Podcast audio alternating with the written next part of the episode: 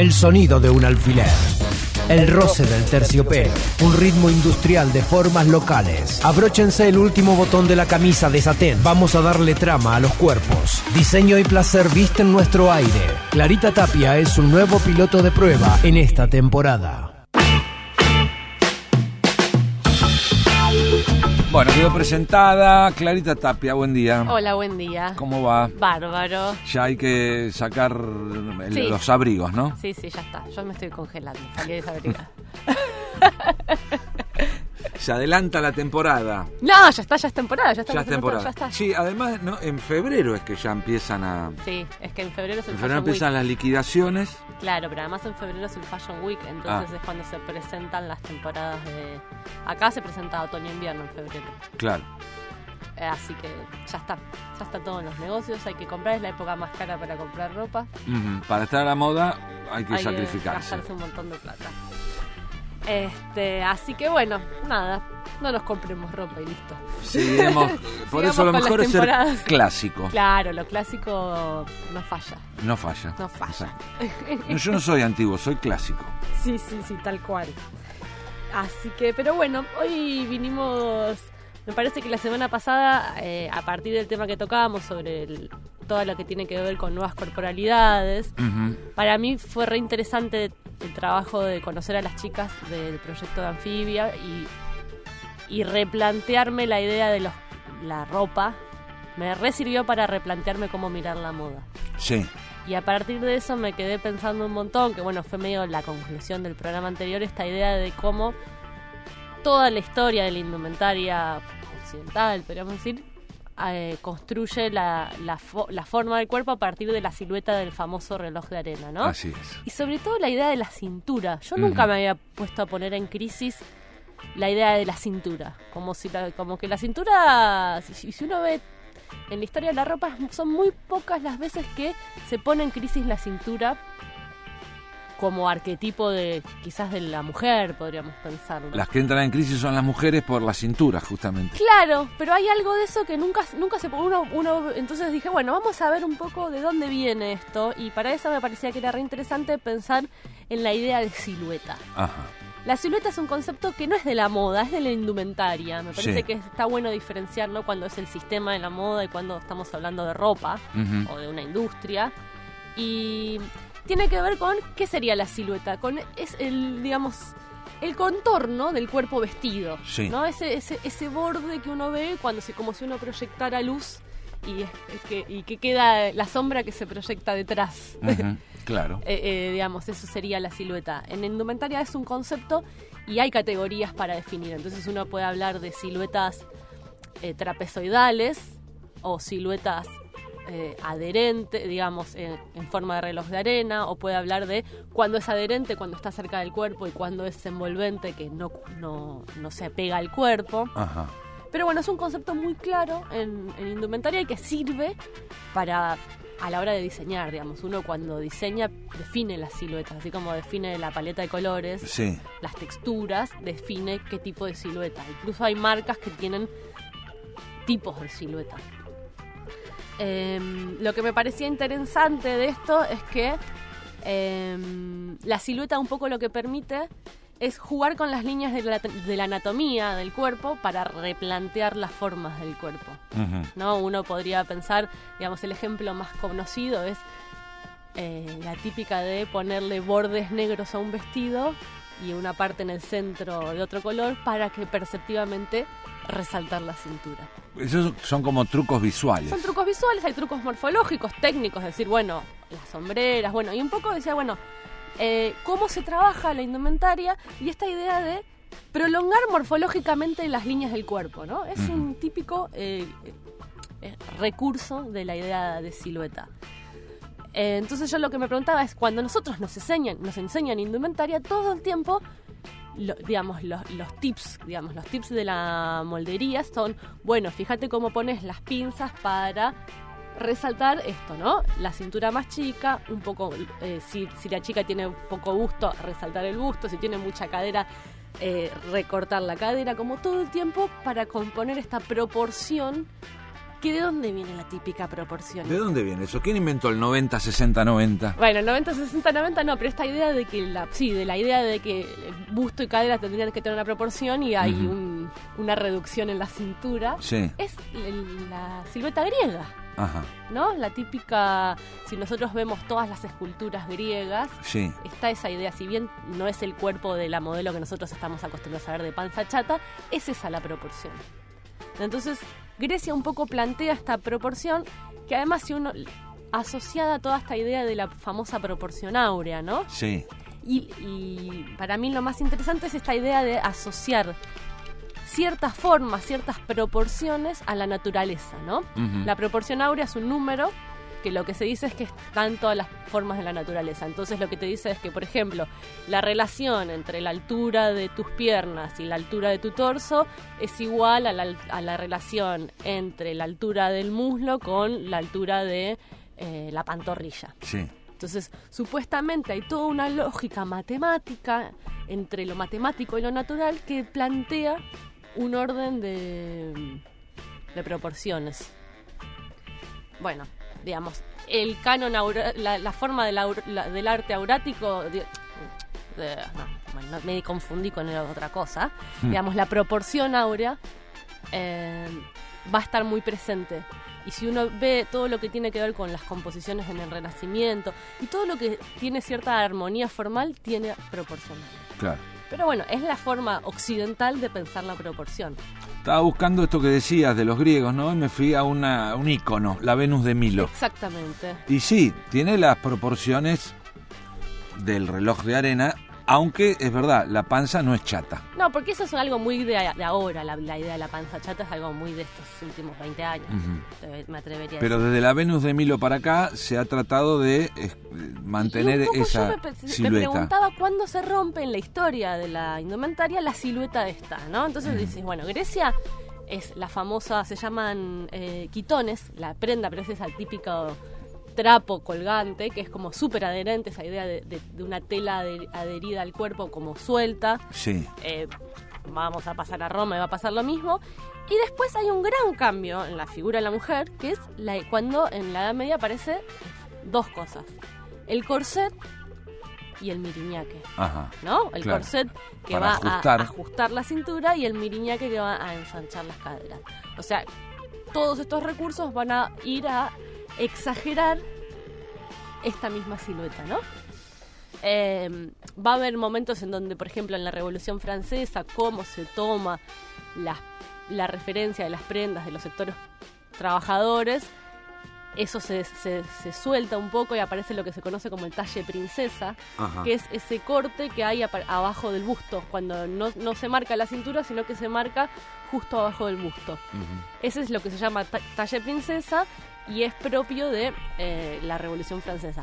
Pero de nuevo, aparece un corte entre cadera y busto, siempre Mm. va a aparecer. Quizás el momento más exagerado va a ser en la Belle Époque. Ajá. ¿no? Pensemos la Belle Époque, eh, Moulin Rouge, los cabarets de... mm, No, Moulin Rouge no. El que pintaba estos cuadros de burlesques, eh, no me va a salir el nombre. Sí, eh, un lo tengo en la punta de la lengua. Bueno, este pintor, y, y vemos esta idea de- del burlesque con estos corsets hiper apretados, incluso las mujeres vestidas, toda la idea de la... eh, con esos corsets, una cintura muy chiquitita, ya podemos ver como gente como con trajes sastres Sí, y el corset, ¿no? Como recontra apretando. Entonces, eh, por un lado, vamos a tener hasta esa, digamos, durante casi, sí, toda la Edad Media y llegando hasta la Edad Moderna, todo el tiempo un cuerpo comprimido. ¿no?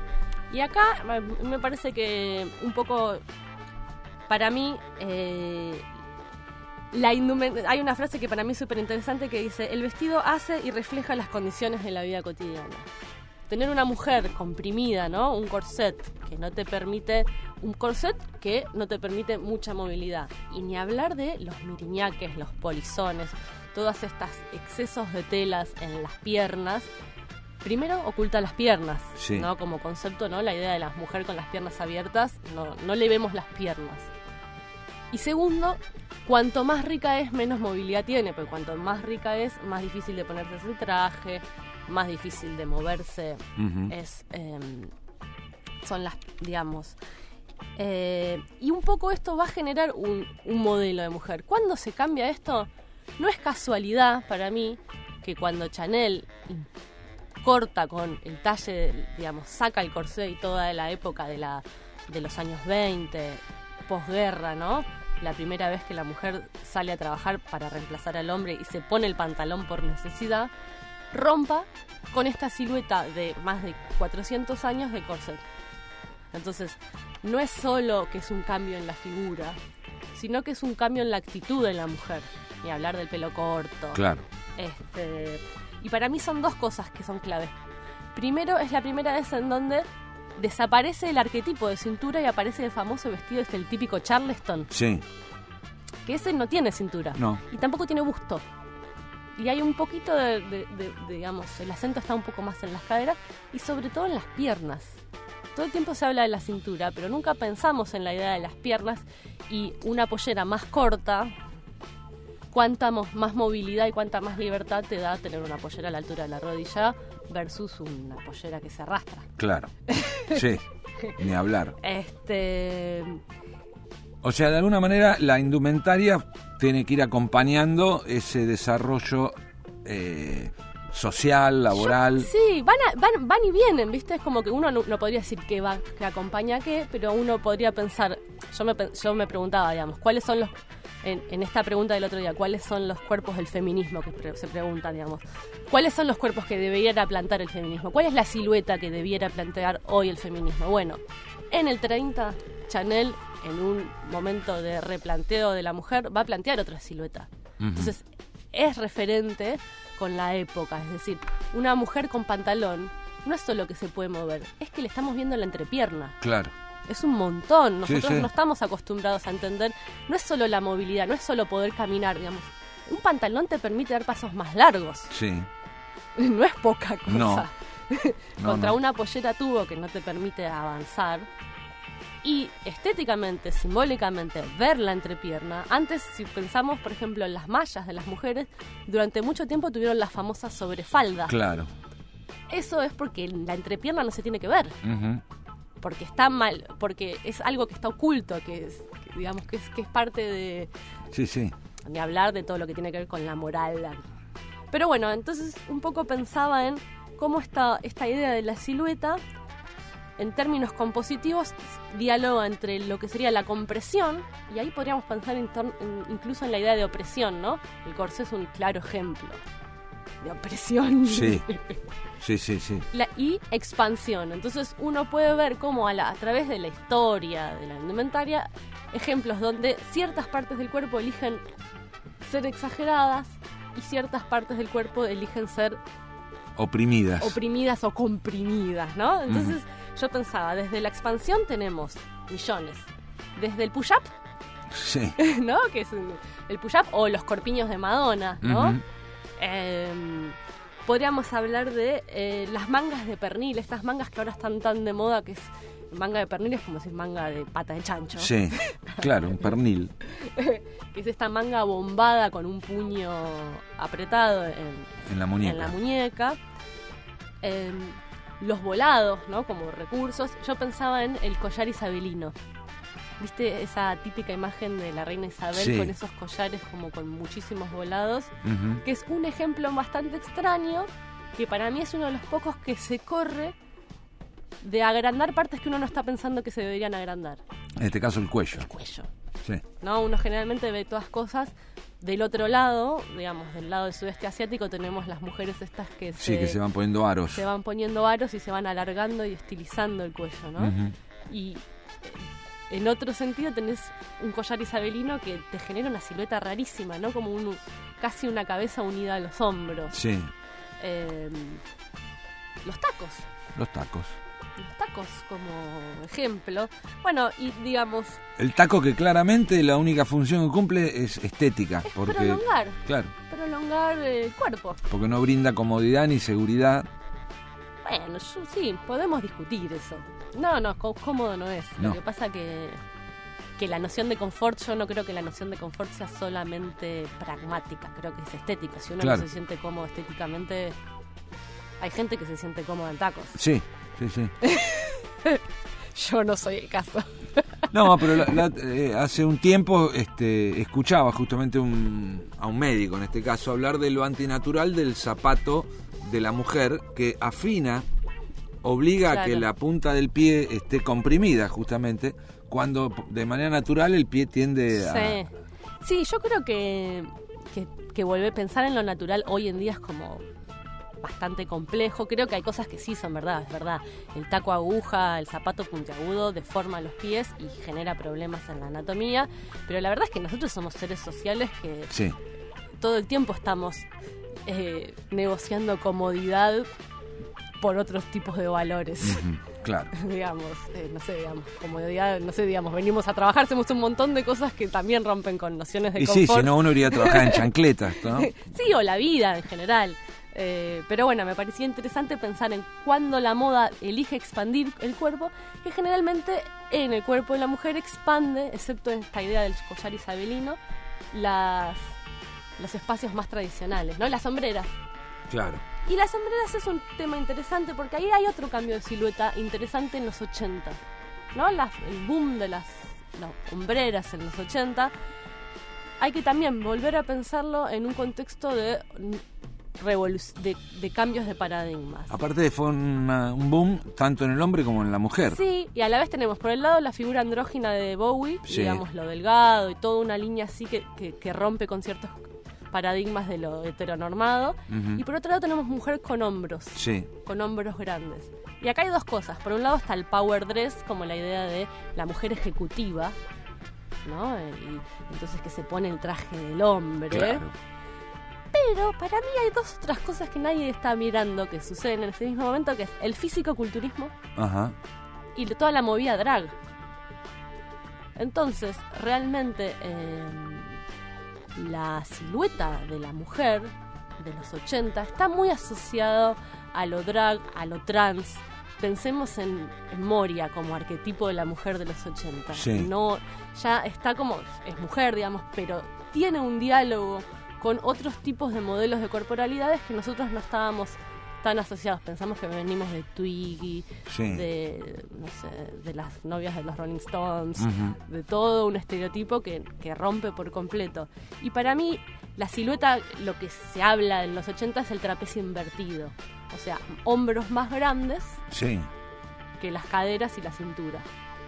Y esa es la silueta eh, arquetípica del hombre. O, o la que se espera del hombre. No se espera Claro. Resaltar ancha. la cintura de un hombre. Se No. busca resaltar los hombros, generalmente. Obvio, todo el tiempo hablando de los es, cultura occidental. y Sí, por cosas. supuesto. No los podemos deconstruir del todo, perdónennos. No. Estamos Pero en bueno, Occidente. Después de esto yo preguntaba, bueno, todo esto igual sigue rompiendo, no termina de romper con la forma de la idea de lo natural del cuerpo.